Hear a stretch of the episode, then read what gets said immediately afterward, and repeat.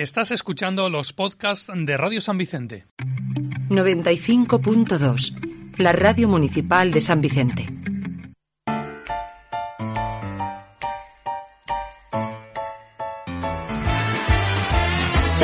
Siéntense y disfruten. Comienza Fila Cero con José Luis Beltrán. bien ensayada, estudiado simulacro.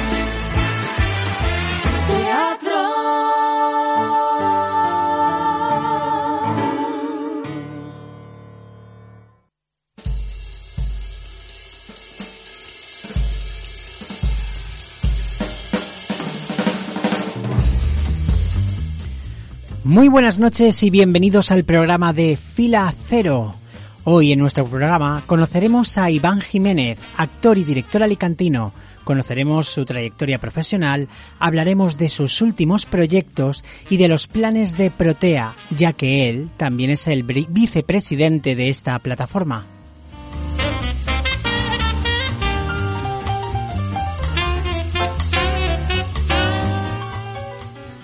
Disfrutaremos de la narración, de la dramatización de una conocida rondalla, un género literario muy de la terreta, a cargo del actor Carlos Sellés, al que tuvimos el placer de conocer en el programa anterior. ¿Lo recuerdan?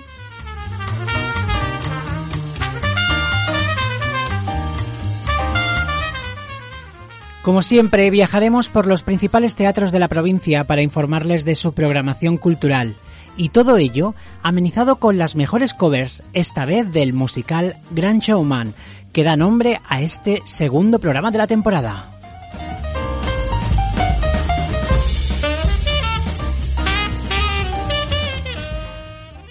Así que acomódense en sus butacas y no pierdan detalle porque Fila Cero está a punto de comenzar.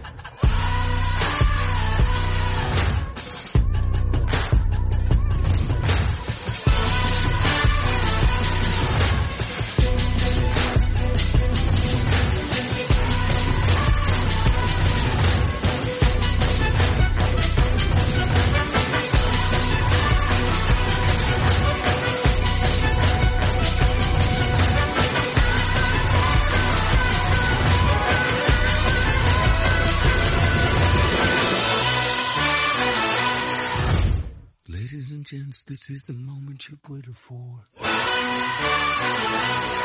You've been searching in the dark, your sweat soaking through the floor. And buried in your bones, there's an ache that you can't ignore. Taking your breath, stealing your mind, and all that was real is left behind. Don't fight it, it's coming for you, running at you. It's only this moment, don't care what comes gather. Your fever dream, can't you see you getting closer? Just surrender cause you feel the feeling taking over. It's fire, it's freedom, it's flooding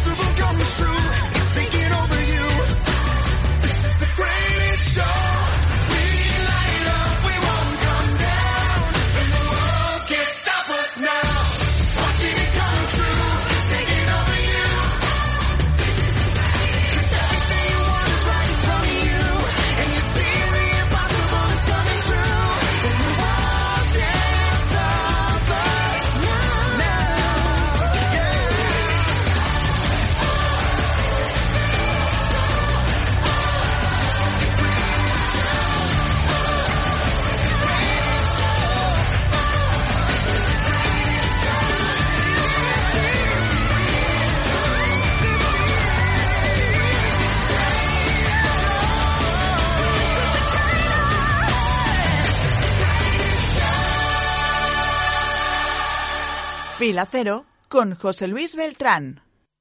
You know I want you. It's not a secret I try to hide. I know you want Director teatral, autor y actor. En 2021 estrena como director La langosta no se ha posado de Francisco Javier Suárez, lema en la tercera residencia Struch del Teatro Principal de Alicante. Ha sido director en el aula de teatro de la Universidad de Alicante durante los años 2016 al 2021, obteniendo varios premios en certámenes nacionales. Recientemente también ha dirigido varios espectáculos para las compañías alicantinas Esclafiteatre, Improvivencia, Desbarates Teatre y de su propia compañía Recolectores Teatro.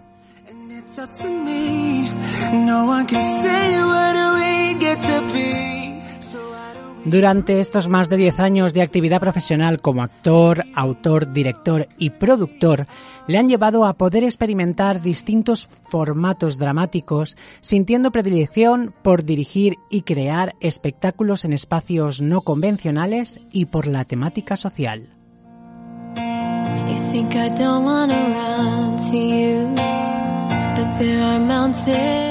Es técnico superior en realización de audiovisuales y espectáculos y ha cursado estudios de publicidad y relaciones laborales en la Universidad de Alicante.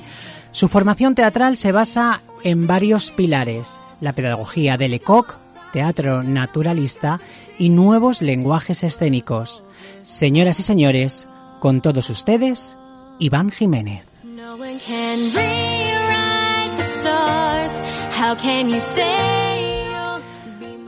Muy buenas noches, Iván. Hola, buenas noches, José Luis. ¿Qué tal? Bueno, eh, en primer lugar, muchas gracias por aceptar nuestra invitación al programa. Sabemos que estás muy liado. Bueno, ahora, ahora luego hablaremos de por qué en estos momentos estás tan liado, pero eh, de antemano queríamos agradecer la asistencia en el programa. Gracias a vosotros por hacer este programa posible y por poder visibilizar a los profesionales de, de las artes escénicas que trabajamos aquí en la provincia de Alicante. Que no somos pocos, somos muchos, cada vez más, por suerte. Sí, sí, sí, sí, sí. Eh, Iván, háblanos un poquito de ti, de, de cómo empezaste en el teatro. ¿Cuál fue tu primer contacto eh, como actor o, o como espectador, que también es muy importante? Sí, yo empecé como espectador. Yo con aproximadamente 10, 11 años recuerdo ya ir regularmente a, a la Casa de Cultura de- de- del pueblo que, que me acogió aquí en Alicante, que fue el Campello. Y claro, en mi preadolescencia estaba Pérez Rech dirigiendo la Casa de Cultura de Campello y teníamos una oferta muy variada de espectáculos de artes escénicas, de música. Y la verdad es que yo empecé por ahí y con apenas creo que fueron 14 o 15 años ingresé, que no es mentira, eh, la primera vez que me subí a un escenario fue porque una amiga de mi madre, que era mm, actriz y dramaturga argentina, que estaba viviendo en España, eh, estaba montando unos entremeses de Cervantes con personas mayores y necesitaba una persona que hiciera de juez. Y yo con 15 años, pues alguien le habló de mí o no sé por qué pasó. La cuestión es que me subí al escenario, hice esa función. Me dio el director del TAE, del Taller de Artes Escénicas del Campello, que era José Luis Alonso. Y a partir de ahí ya, ya fue mi perdición, porque ya empecé a, a, a ir como alumno al Taller de Artes Escénicas del Campello. Mi primera profesora, mi primera directora fue Gloria Sirvent. Ujú. Y a partir de ahí, con 15 años hasta este año, que he cumplido 40, no me he bajado por suerte de los escenarios y, y ha ido mucho más. Cada vez ha ido a, a más y más. Y, y yo todo se lo debo al, al TAE, al Taller de Artes Escénicas del Campello, que fue el que me brindó la primera oportunidad de subirme a las tablas de un escenario a, a actuar como, como actor aficionado. Y luego me dio la posibilidad de poder seguir creciendo en el mundo teatral, dirigiendo, formándome no solamente con los profesores que teníamos en el taller de artes escénicas, sino con, varios profesores que venían profesionales de- de ámbito nacional, incluso internacional. Y la verdad es que mi formación empezó ahí y a partir de ahí todo empezó. Así que todo se lo debo a, al TAE Artes Escénicas de Campello y al Madraba Teatro, que fueron mis, mis primeras compañías. Me gusta, me gusta en las entrevistas hacer esta primera pregunta porque al final, eh, casi todos los profesionales coincidimos en que nuestros inicios han sido o en talleres municipales o en compañías de teatro amateur. Sí, evidentemente esto también es una realidad que, que, tiene mucho que ver con la provincia de Alicante. La provincia de Alicante es una provincia que tiene mucho amor por el teatro, pero es cierto que hasta hace unos pocos años la, la gran mayoría de, de, la, de, las personas que hacían teatro eran, eran aficionados, no se dedicaban a esto. Eh, por muchos factores y por muchas causas que ahora mismo quizá no, no sea interesante hablar en esta entrevista, pero por suerte los tiempos están cambiando y cada vez somos más los profesionales que, que defendemos el teatro como, como, un oficio digno y como una profesión del que esperamos poder vivir. Y eso es algo nuevo en esta provincia que no había pasado hasta hace pocos años. Uh -huh. Y nada, eh, avanzan, avanzan los años y al final, eh, bueno, tus estudios también van un poco relacionados con el mundo del espectáculo de alguna manera. Eh, sí, yo... yo... me metí en publicidad pensando que iba a ser una carrera maravillosa que me iba a poder servir para comunicar, para, para poder meterme en, lo, en los medios de alguna manera. Y fue una gran desilusión. Entonces, fue cuando me fui a, a estudiar el, el grado de técnico superior en realizaciones de audiovisuales y espectáculos. Ahí sí que es cierto que ya la formación era un poquito más específica y un poquito más seria, aunque con unos medios bastante precarios. Pero la verdad es que me sirvió muchísimo para, para avanzar, también sobre todo para, para poner el punto de mira no solamente en, en el teatro, sino eh, a nivel de, de, artes también. Me centré mucho en la fotografía y empecé mi formación fotográfica porque aparte de, de lo que, a lo que me dedico en el teatro, también soy fotógrafo profesional, especializado evidentemente como, como no podía ser de otra manera en artes escénicas. Y, y, sí que es cierto que al final todo en mi vida, incluso las relaciones laborales, también eh, empecé a, a cursar esos estudios porque pensaba que era muy interesante poder hablar de, de derechos laborales en, en, nuestra profesión, que en aquella época, cuando yo empecé la carrera hace 15 años, era como una locura. No existía estatuto del artista como tenemos ahora en la comunidad valenciana, no había convenios como tales, todavía estábamos dentro del epígrafe de artistas y toreros y todas estas cosas que pasaban hace no mucho tiempo en, en nuestro país y, y, la verdad es que sí, al final, si lo analizas con perspectiva y, y con el tiempo, al final todo, todo ha girado un poco en torno a, a este mundo. Hemos, hemos evolucionado, pero creo que aún nos queda mucho que, que evolucionar, me parece a mí. Por supuesto, todavía estamos, ahora mismo utilizamos mucho el símil en, entre compañeros, incluso con gestores de la profesión. Alicante, con todo nuestro cariño, es un descampado. Entonces ahora tenemos que empezar a asfaltar, a poner algún camino, alguna carretera comarcal que nos pueda llevar a algún sitio, pero evidentemente queda todavía muchísimo trabajo por hacer. Y luego eh, estábamos recordando tu primer contacto con el teatro como espectador, también como actor, y, y ¿cuál es el momento en el que das el paso como director?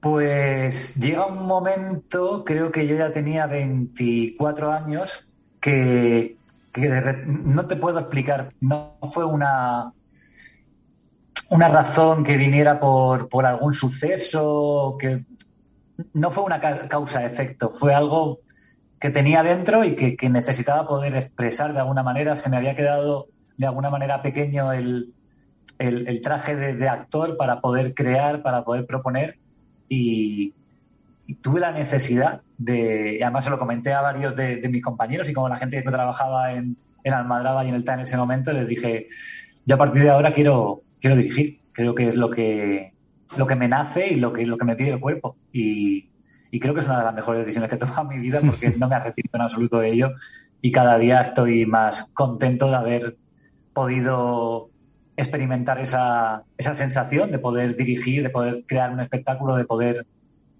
aportar una visión distinta a un texto ya escrito o crear un texto nuevo y, estoy, y no paro de aprender cada día y estoy súper contento.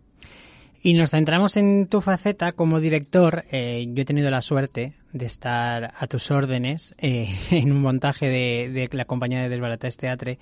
Y... Un espectáculo precioso que todos los que no hayan visto tienen que ver en Habiten Estel, donde habitan las estrellas, porque es un espectáculo muy bonito de creación colectiva, pensando en, en la inclusión y con un elenco maravilloso y la verdad es que es un espectáculo muy bonito y que, todo el mundo tiene que ver. Sí, bueno, tenemos, tenemos varias fechas ahora en diciembre, ya, ya hablaremos de ello, pero yo me quería centrar en este estreno que tienes ahora inminente, que es eh, un estreno que se va a hacer el día 6 de noviembre en el Teatro Arniches por, con motivo de la muestra ¿no? de autores contemporáneos, eh, que se llama Chermans de Esclafit Teatre, ¿no? Sí, pues un regalo, como todos los proyectos que, he tenido la suerte de dirigir en estos últimos años, son para mí son regalos. Es una compañía de amigos, de Ro Castillo y de Joan Nave, que son, son amigos, antes de compañeros son amigos. Entonces, en el momento en el que me hacen este encargo, después de varias peripecias que ha surgido, que ha sufrido el proyecto por todo esta la, por la pandemia y por toda la situación, eh, yo al principio sí que es cierto que tenía alguna reticencia por dirigir un espectáculo eh, que estaba muy fuera, digamos, de mi, de mi zona de confort, que, es un poco teatro más contemporáneo, más experimental, trabajando nuevos lenguajes escénicos. Era una, una propuesta distinta, con mucha alma, sí que es cierto, con un texto muy bien escrito por Pascual Lapont, que es uno de los grandes dramaturgos que tenemos en, en nuestra zona y en nuestra comunidad. Y la verdad que el proceso ha sido un regalo. Estamos ya en, la parte final. Estoy en el, ahora mismo estoy grabando esta entrevista desde el camerino del, del Teatro Arniches. Estamos con la semana de técnica y estamos muy contentos porque ha sido un proceso muy divertido, donde los actores han propuesto muchísimo, donde toda la sintonía del equipo ha sido fantástica, no solamente con la producción de Ro Castillo, sino con eh, la ayudantía de, vestuario y la asesoría de vestuario y escenografía de, Elizabeth Sogor, con Dani Serra en el diseño de iluminación y en el tema técnico de, todo el tema técnico del espectáculo, a Carlos López, que es el compositor que ha hecho los temas originales para la, para la función. Eh, un equipo maravilloso, también casi todos puedo decir que son amigos y eso es, es muy agradecer en estos tiempos poder trabajar con amigos y la verdad es que el proceso es mucho más agradable. Pues sí, sí que es un elenco maravilloso. Además, eh, nos hablas de Roca Por supuesto, no he nombrado a Morgan Blasco y a Alberto Baño, que son los dos actores que encarnan a los dos protagonistas, a Paco y a, y a Gaspar, y que son unos, máquinas impresionantes, unos profesionales brutales y que son los que brillan en el espectáculo. El espectáculo lo, mantienen ellos y es fantasía. Es un espectáculo de comedia dramática tiene muchos puntos emotivos. No quiero hacer un spoiler, pero así a grandes rasgos es una, historia de dos hermanos que se encuentran después de 20 años sin verse con motivo del fallecimiento de su padre. Y es una comedia, es una comedia muy divertida, pero que habla también de, las, de la masculinidad, habla de, de, todo el proceso del, de, la madurez, del, de, de los recuerdos de la infancia y de los traumas. Sobre todo habla mucho de los traumas infantiles y de cómo eso nos marca en nuestra vida adulta. Bueno, al final. siempre desde un punto de vista muy. Al final habla de, la vida, ¿no? Y conociéndote, conociéndote y conociendo tu trabajo, pues seguro que con mucha verdad, como siempre. Sí, intentamos, por supuesto, que. Mm, yo siempre digo que los actores no tienen que actuar de verdad, pero sí que tiene que parecer que sea verdad y es importante que, el público lo vive como, como, si estuviera pasando aquí y ahora. Esa es la magia que tenemos en el teatro y no nos tenemos que cuestionar en ningún momento si esto ha pasado de verdad o no. No lo tenemos que creer en ese momento porque eso es el, para eso hacemos teatro, para que durante una hora, hora y media el público que, se siente en una butaca se sumerja tanto en el espectáculo que viva con nosotros el espectáculo, que lo viva con los actores. Y creo que, por suerte lo, lo conseguimos en este espectáculo. Mm, nos hablabas de Ro Castillo y Ro Castillo fue quien inauguró este programa. Eh, la conocimos cuando nos presentó la plataforma de Protea y estuvimos hablando un poquito con ella. Ahora hablaremos contigo de en qué momento está la plataforma porque tú también eres su vicepresidente. Y me encanta que en un programa de, de radio que habla de teatro, pues que la entrevista sea en un camerino de, de, de, un teatro. Porque bien para nosotros porque se crea una magia muy chula y bien para ti porque eso significa que estás eh, eh, a tope, on fire. Porque te he preguntado eh, tus últimos proyectos y me has hecho un listín ahí de, de, de seis, siete cosas y, me y aún me has concluido diciendo como, bueno, hasta ahí está bien, de momento. Sí, por suerte, por suerte hay bastante trabajo. Hombre, hay bastante trabajo, hay mucha producción nueva. Evidentemente tenemos que. Personalmente, la asignatura pendiente es poder conseguir más fechas de los espectáculos que ya están estrenados y poder hacer que esas giras, que ahora pueden tener entre 10 y 15 fechas al año, se dupliquen por lo menos, porque al final esto es una profesión y los actores y las compañías y necesitamos trabajar y necesitamos hacer funciones. Y las funciones crecen cuando se hacen muchas funciones y las funciones evolucionan. Y es muy bonito ver cuando estás haciendo la función número 50 de un espectáculo, ver que tiene muy poco de parecido con cómo se estrenó en el bólogo número 0 o número 1. Ni los personajes Y- se parecen a veces. Claro, eh, y todos tienen un, el arco se, se, se hace mucho más grande, los personajes lo viven, los actores lo viven mucho mejor y, es el deseo que todas las compañías alicantinas profesionales puedan puedan hacer que mínimo que 40 fechas al año en, en- en- en breve tiempo, porque eso significará que nuestro tejido goza de muy buena salud y de que los profesionales pueden dedicarse exclusivamente a hacer teatro.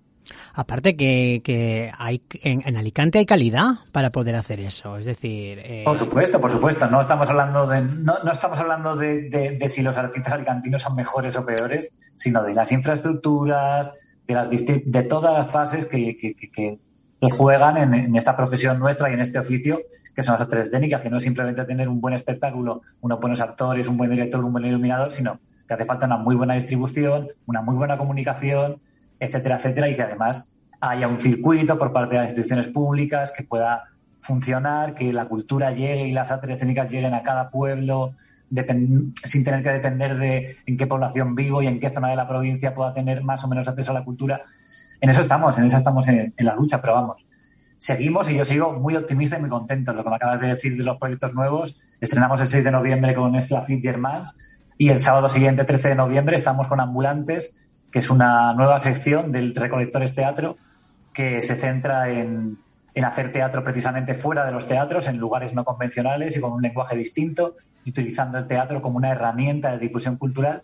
Estrenamos el 13 de noviembre en el Museo de Arte Contemporáneo de Alicante, donde ya hemos trabajado previamente con Espacio Inspira durante los últimos cuatro años, un espectáculo que se llama MACA 2041, Ambulantes, que es una distopía, que estamos tan de moda las distopías, una distopía que, que- que, entre comillas, un pequeño, una pequeña sinopsis, es un espectáculo donde, donde los espectadores van a venir a visitar un museo que está cerrado en 2041, porque en 2041 la cultura ya no interesa y no es que no interese además, sino que está prohibido. Entonces Vale. es una especie de, de juego casi muy cercano a un formato de escape room, Room. donde, donde los, los espectadores van a ser parte del espectáculo y van a visitar un museo que, que está cerrado, que está prohibido y que además todo lo envuelve en una atmósfera bastante hostil.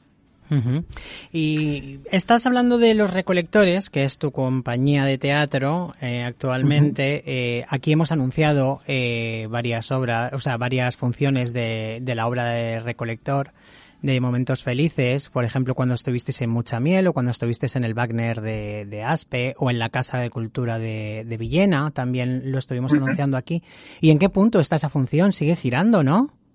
Sigue girando, sigue girando, estamos muy contentos, hemos hecho bastantes funciones este año, pero esperamos que 2022 sean bastantes más. Es un espectáculo familiar, infantil para la segunda infancia. Nos gusta decir eso porque sí que es cierto que cada vez que pensamos en un espectáculo infantil pensamos en una franja de edad de 0 a 5 años, pero nos hemos dado cuenta, no solamente nosotros, sino no, evidentemente hay una hay un gran vacío en, en- en la- en el- digamos en el teatro para la infancia o para los jóvenes que es a partir de los seis años. Mm, Parece que los niños cuando cumplen seis años ya pueden- no, pueden ir al teatro porque o es teatro infantil o es teatro para adultos. Y creemos que la segunda infancia, que va desde los 6 hasta los 13 años, es una franja muy importante y que evidentemente no puede tener el mismo código con el que te diriges a, a niños muy pequeños, ni el mismo código de un teatro para adultos. Hemos intentado hacer un teatro familiar eh, a partir de 6 años, que evidentemente si vienen niños más pequeños no le va a pasar absolutamente nada, porque además es un espectáculo muy visual y muy sencillo de seguir, pero que sí que evidentemente eh, el texto está diseñado y creado para que los niños de 6 a 7 años, o sea, de 6 a 7 años en adelante, puedan entenderlo de una manera, de una manera más profunda, digamos, de alguna manera. Estamos muy contentos con el, con el espectáculo, va evolucionando, va creciendo en cada, en cada fase y ahí seguimos invitándoos a que, a que podáis venir en 2022 a todas las funciones que podamos anunciaros. Iván Jiménez no se conforma solo con ser actor, ni director, ni escritor, ni productor, que también es docente. Sí, eh, es una de las facetas de mi vida que la verdad es que más, más alegrías me, me han dado. Los últimos siete años en la Universidad de Alicante trabajando con jóvenes y, toda la parte previa de los últimos cinco años que estuve también de, director y profesor en el taller de artes escénicas del Campello, en el grupo de adultos y en los grupos de jóvenes. En San Juan de Alacant también estuve unos años. Es una de las facetas de mi vida que más alegrías me dan porque ves cómo con muy poquito puedes casi cambiarle la vida a los chavales que, que se atreven a participar en un proyecto de teatro universitario o en un taller municipal de artes escénicas, cómo, cómo se les despierta el instinto artístico, cómo, cómo, cómo explota su talento en, en, tan poco tiempo, en, pocos meses vemos la evolución brutal y la implicación y gente que, que, que, quería ser bióloga de repente se deja todo y se va y se hace las maletas y se va a formarse a Madrid, a Murcia, a Valencia, a Bilbao, a Sevilla. Es, es apasionante y, y todo lo que te puedo decir es que recibo mucho más de todos los proyectos pedagógicos que hago de lo que, de lo que yo pongo en, en, encima de la mesa.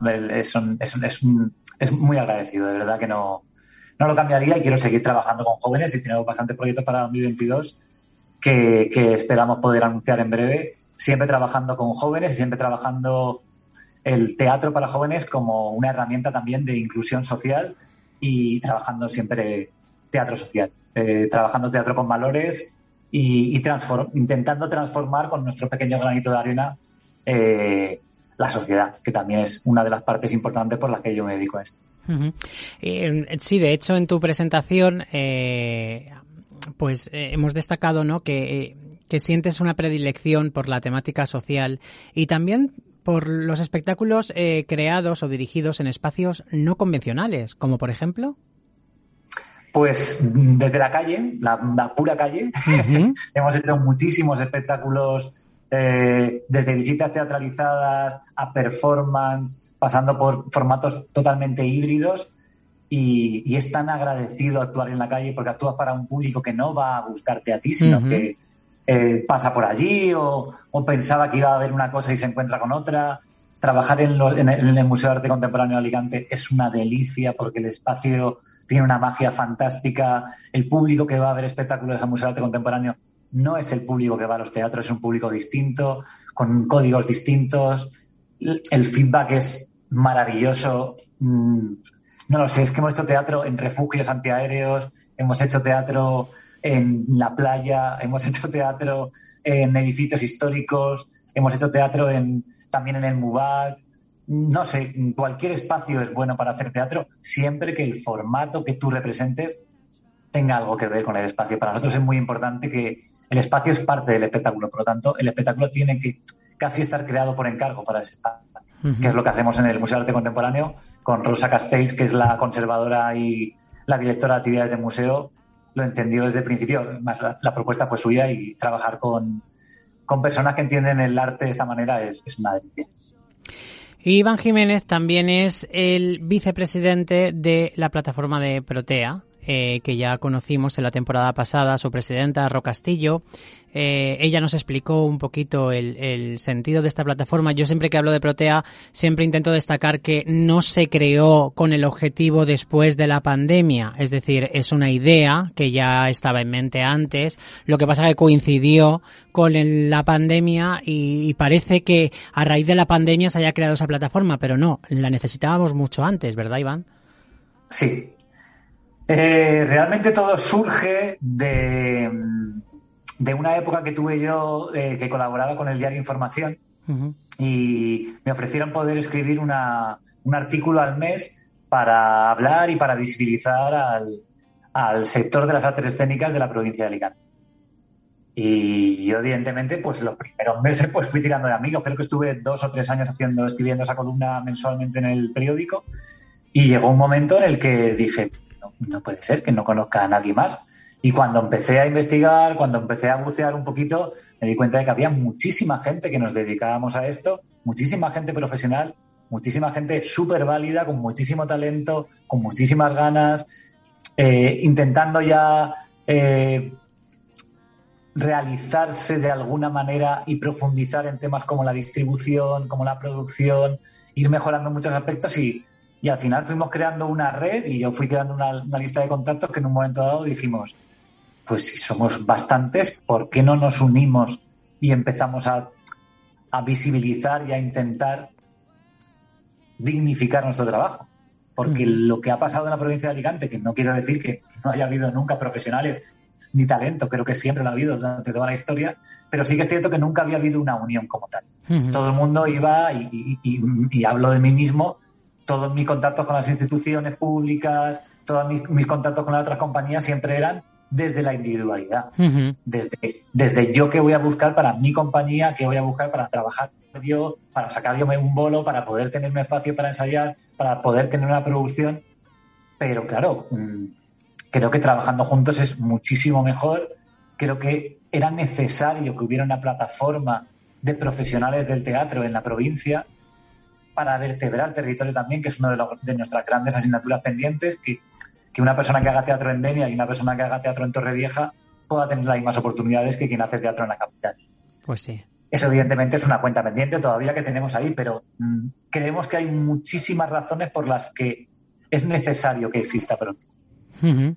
Y, y, estamos bueno. en ello, evidentemente nos ha pillado, como tú lo has dicho, justo en plena creación de la, de la plataforma, una pandemia en la cual paralizó todo y al mismo tiempo nos hizo precipitarnos de una manera casi inexorable al vacío y decir, tenemos que hacer algo.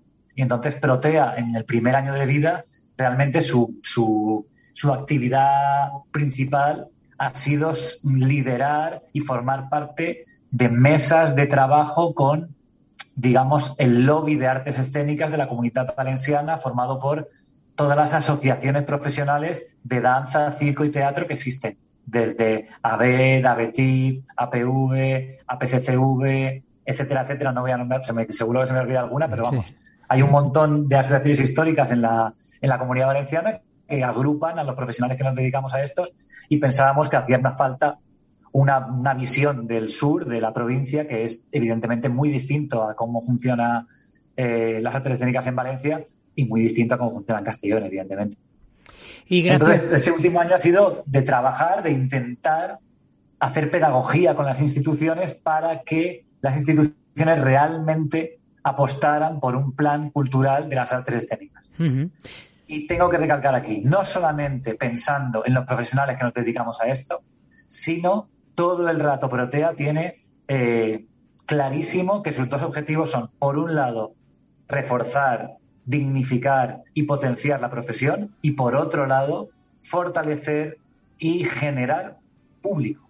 Es muy importante que Protea siempre tiene una visión de público. Todas las iniciativas que intentamos hacer no son solamente para la profesión, sino para el público.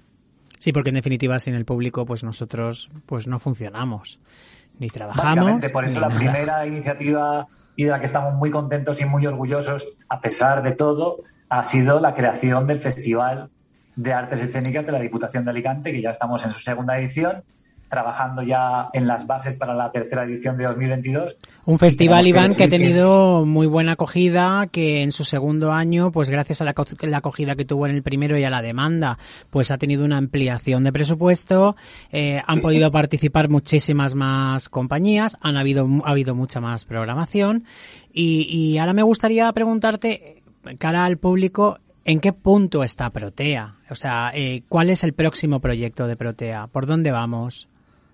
Protea tiene muchísimos frentes abiertos y muchísimos proyectos. Eh, estamos empezando, somos una plataforma donde eh, digamos que los que gestionamos la plataforma como tal somos profesionales que cada uno tiene su actividad profesional aparte. Todavía no, no tenemos a nadie que, que, digamos, una persona externa que trabaje dentro de la plataforma que pueda de alguna manera agilizar todo el trabajo burocrático y administrativo. Es una de nuestras prioridades poder eh, Mm, contar con una persona dentro de, de, de, de, la plataforma para todo el tema administrativo. Y ahora, a finales de año, vamos a, vamos a reunirnos con nuestros socios, que somos ya más de 40 socios en Protea, solamente de profesionales del teatro de la provincia de Alicante. con apenas un año de vida. Y a nuestros socios pues les diremos más o menos cuáles son nuestras, nuestras líneas directrices para lo que queremos que sea Protea dentro de cinco años y lo que vamos a hacer el año que viene. Estamos precisamente trabajando ahora mismo toda la Junta Directiva de Protea en eso, en establecer las prioridades, evidentemente como objetivos hay todos, desde consolidar el Festival de, la Diputación, pero eh, seguir agilizando la comunicación con todos los gestores culturales del Ayuntamiento de Alicante, de ayuntamientos de la provincia, del Instituto Valenciano de Cultura y de la Generalitat Valenciana, que también es- parte de la mesa de trabajo con el IBC desde hace un año y estamos en, en reuniones periódicas cada dos o tres meses con el resto de asociaciones del País Valencia. Y ya te digo, por ahora hay mucho trabajo institucional, pero también hay muchos proyectos para eh, poner en el lugar que se merece en las artes escénicas alicantinas. Desde como pequeños adelantos, mm, sin completar absolutamente nada, porque todo esto son, son por ahora proyectos, estamos intentando eh, crear un espacio donde las compañías profesionales alicantinas puedan tener contacto directo con los gestores de la provincia y de la comunidad. Por ejemplo, creemos que eso es muy, muy importante. Creemos que es importante que Protea forme parte de, eh, de, de- de las actividades teatrales que se realizan de manera regular en la provincia, como la muestra de autores contemporáneos, eh, como lo- el jurado de los premios Struth del Teatro Principal, como la muestra de Alcoy, etcétera, etcétera. Eh, y queremos, queremos estar ahí y estamos eh, preparando iniciativas y proyectos para poder sumar a esas, a esas fechas señaladas que se realizan anualmente.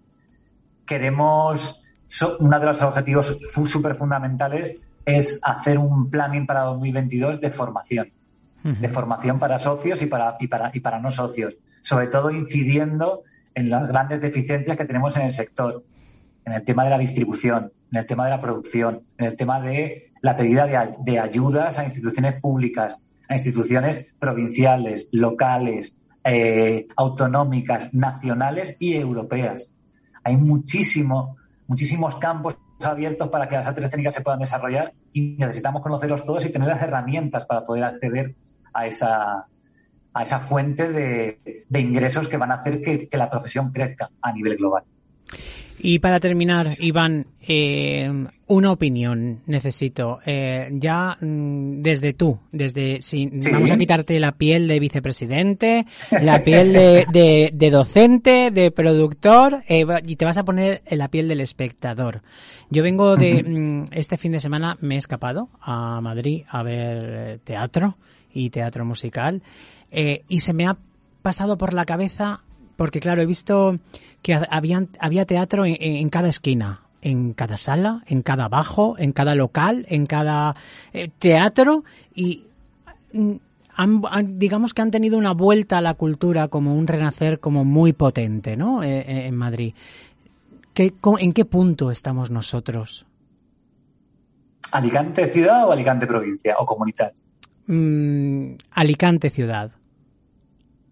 Alicante ciudad, Alicante ciudad es, es, es lo que tenemos. Tenemos dos espacios escénicos como tal. Luego, evidentemente. A eso, a eso es a, a lo, a lo que yo voy, a lo que me refiero. Eh, tú y yo sabemos que habrían posibilidades de más espacios. Sí, eh, sí, no, es, es muy complicado. ¿eh? El tema del público. Yo llevo más de 25 años acudiendo regularmente a las salas de la provincia de Alicante. Y mi sensación es que nos encontramos siempre los mismos. Alguien hizo una encuesta alguna vez, hace unos cuantos años, hablaban de que eh, las personas que vamos al teatro regularmente en la provincia o por lo menos en la ciudad no llegan a 400 Ujú. no llegan a 400.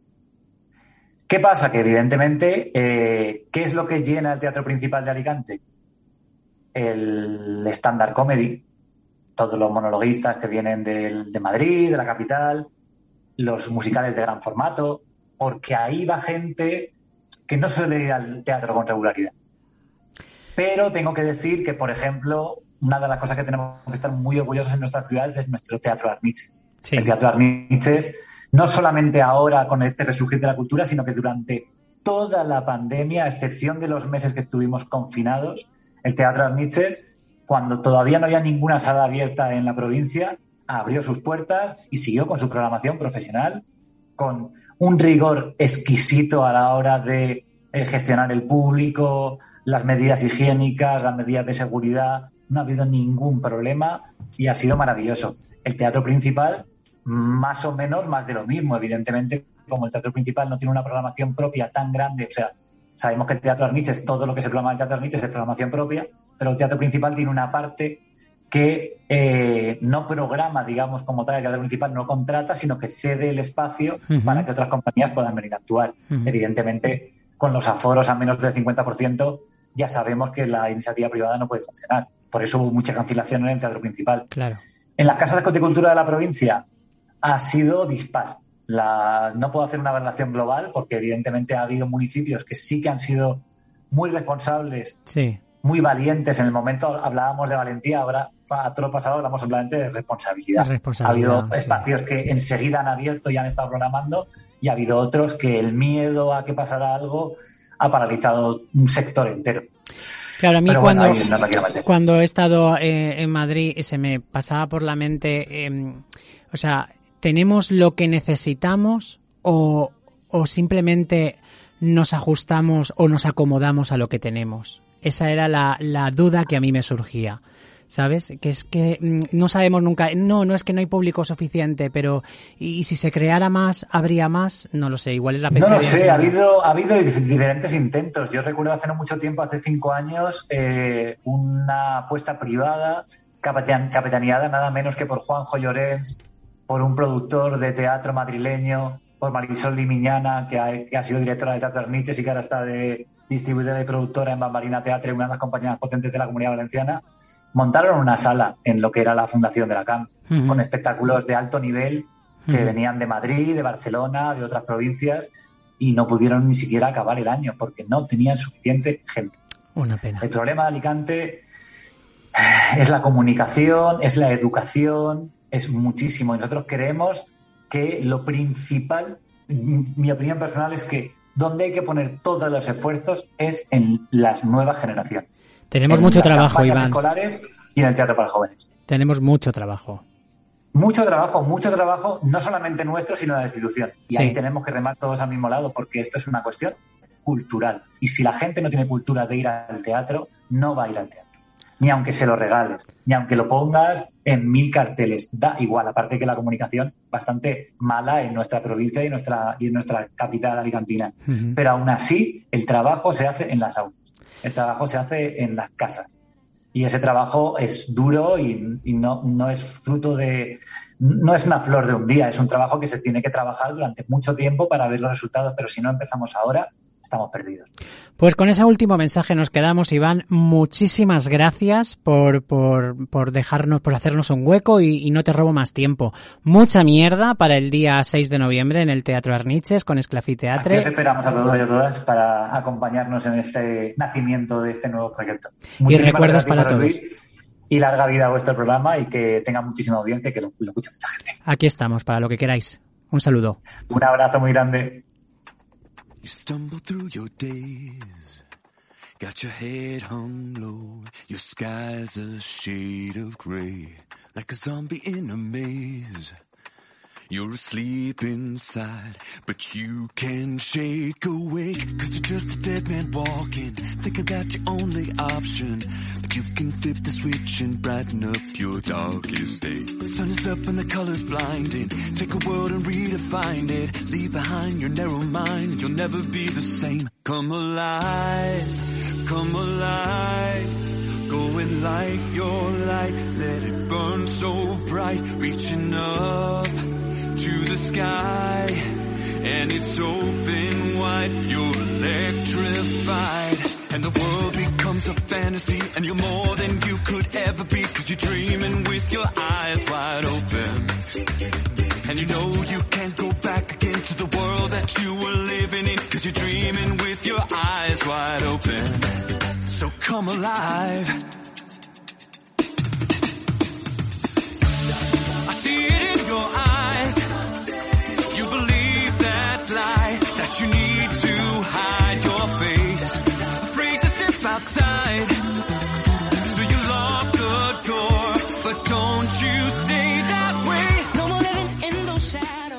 Vive el teatro con fila cero.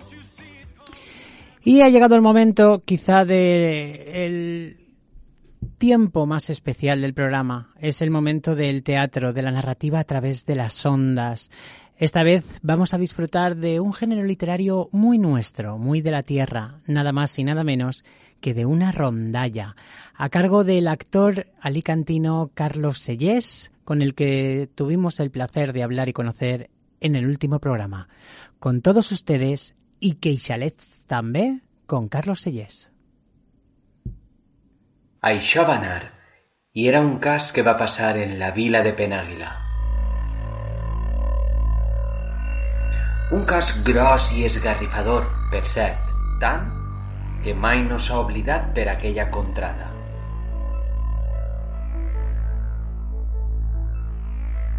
Abans d'explicar-lo, cal dir que aquesta vila és un racó del món enmig d'intrincades muntanyes. De vora el poble, davall hi ha una costera vorejada d'oms enormes i frondosos i al capdavall hi ha una font que no para de rajar. I els apareix. De dia hi ha rastres de dones llevant, però a les nits, sobretot quan la tardor arriba, tan sols hi ha soledat i misteri. No aneu de nit a llevar a la font. Aconsellen les mares a les filles. I ara ve la història.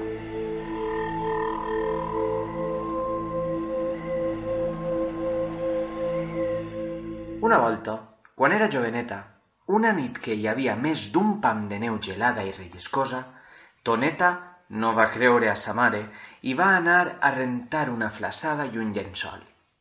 Eren les deu de la nit. Tot era fosc com una gola de llop. A l'arribar el primer hom de la baixada, entremig de la fresa que feia el vent en les branques despullades dels arbres, sentí gemegar un infant.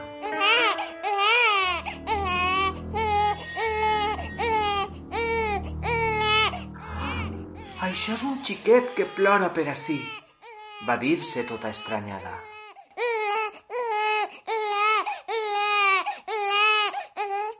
Continuava oint-se en la fosca de la nit.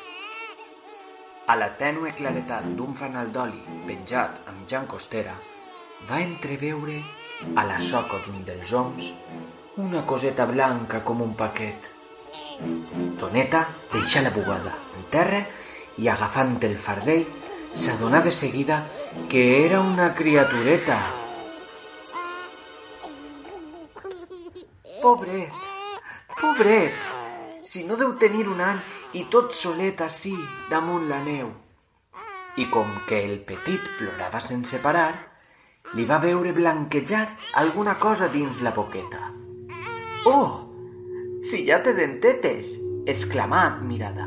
I queixalets també. Retrucà el xiquet amb una veuarra d'home granat ronca i formidable i obrint una gran bocassa li mostrà dos queixals llargs i grandots.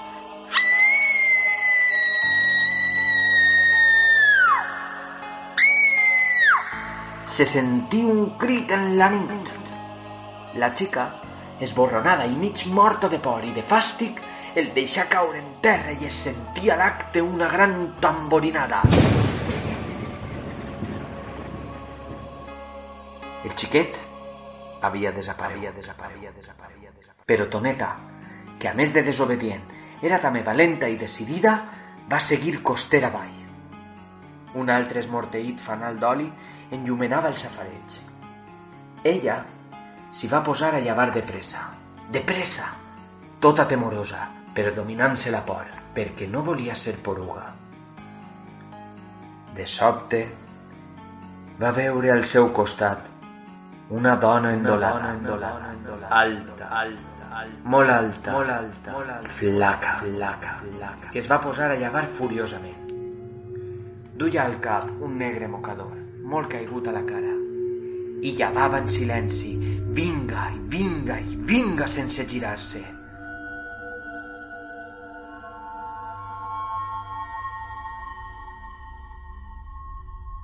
A poc a poc, Toneta, que la guaitava de reull, ja tremolava tota. Qui és aquesta dona? es preguntava. No la coneixia per la figura. Semblava forastera. També la inquietava la seva misteriosa actitud.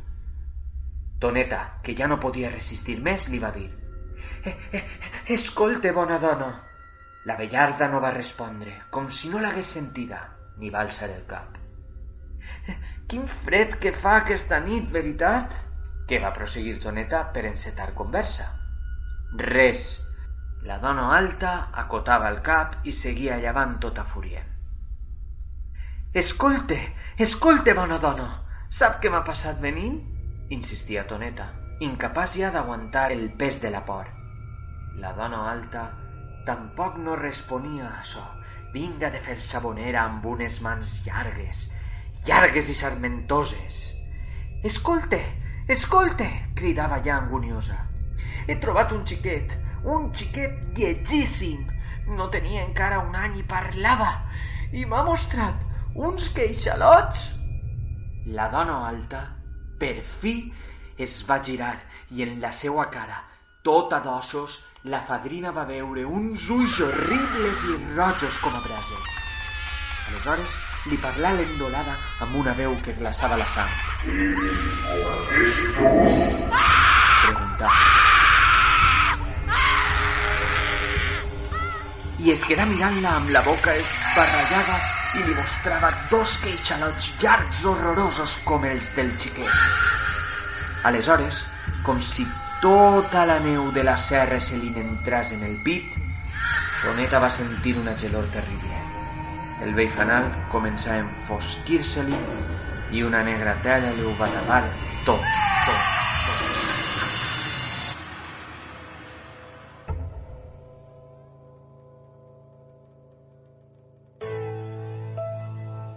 Quan retornà, era a casa seua. Gitada al seu llit i voltada de tota la família. Encara tenia febre.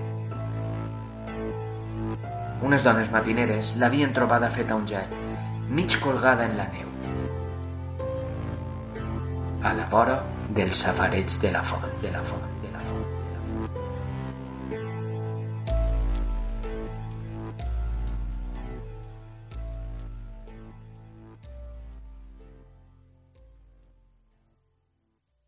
Fila Cero con José Luis Beltrán.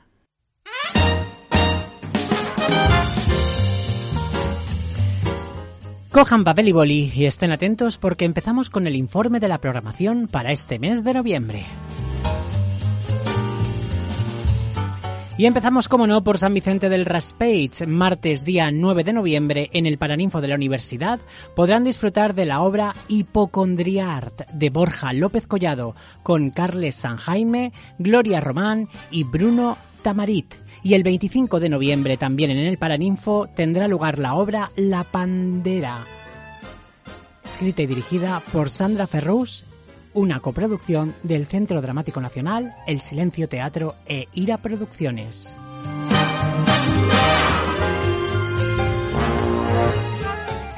En Alicante, del 5 al 13 de noviembre, se celebra la vigésimo novena muestra de teatro español de autores contemporáneos, ofreciendo una programación variada en todos los teatros y centros culturales de la ciudad de Alicante. Toda la programación de la muestra la pueden encontrar en las webs oficiales de los teatros y centros culturales. Cabe destacar, como ya nos ha informado anteriormente el director Iván Jiménez, el estreno de la obra Chermans de Esclafit Teatre el día 6 de noviembre en el Teatro Arniches.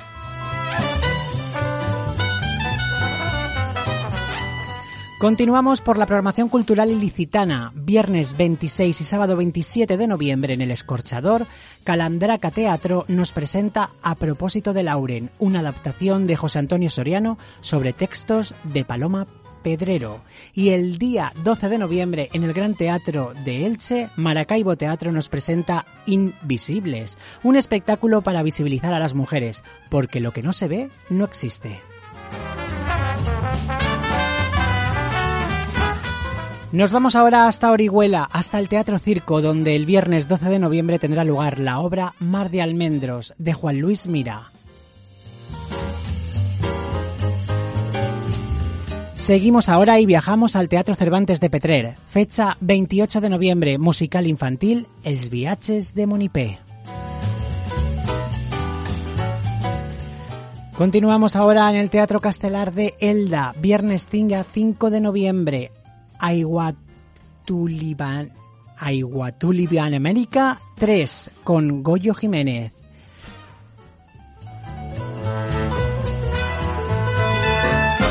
Nos vamos a Villena, 6 de noviembre en el Teatro Chapí. Producciones Faraute nos presenta La Casa de Bernarda Alba de Federico García Lorca. Todo esto es un extracto de las programaciones de los principales teatros de la provincia. Si desean más información, solo tienen que entrar en las programaciones publicadas en sus páginas oficiales. Como habrán comprobado, tenemos un mes de mucha programación muy variada, por lo tanto, así que no hay excusas para no ir al teatro. Mucha mierda a todos los compañeros de profesión para sus funciones y que ustedes la disfruten.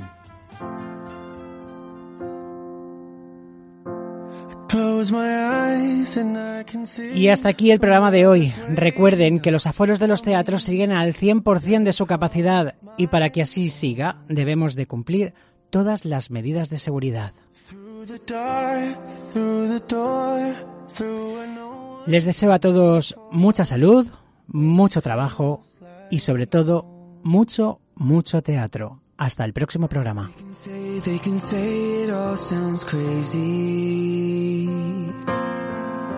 They can say, they can say I've lost my mind. I don't care, I don't care, so call me crazy. We can live in a world that we design. Cause every night I lie in bed, the brightest colors fill my head. A million dreams are keeping me awake. I think of what the world could be, a vision of the one I see. A million dreams is all it's gonna take. A million dreams for the world we're gonna make. There's a house we can build. Every room inside is filled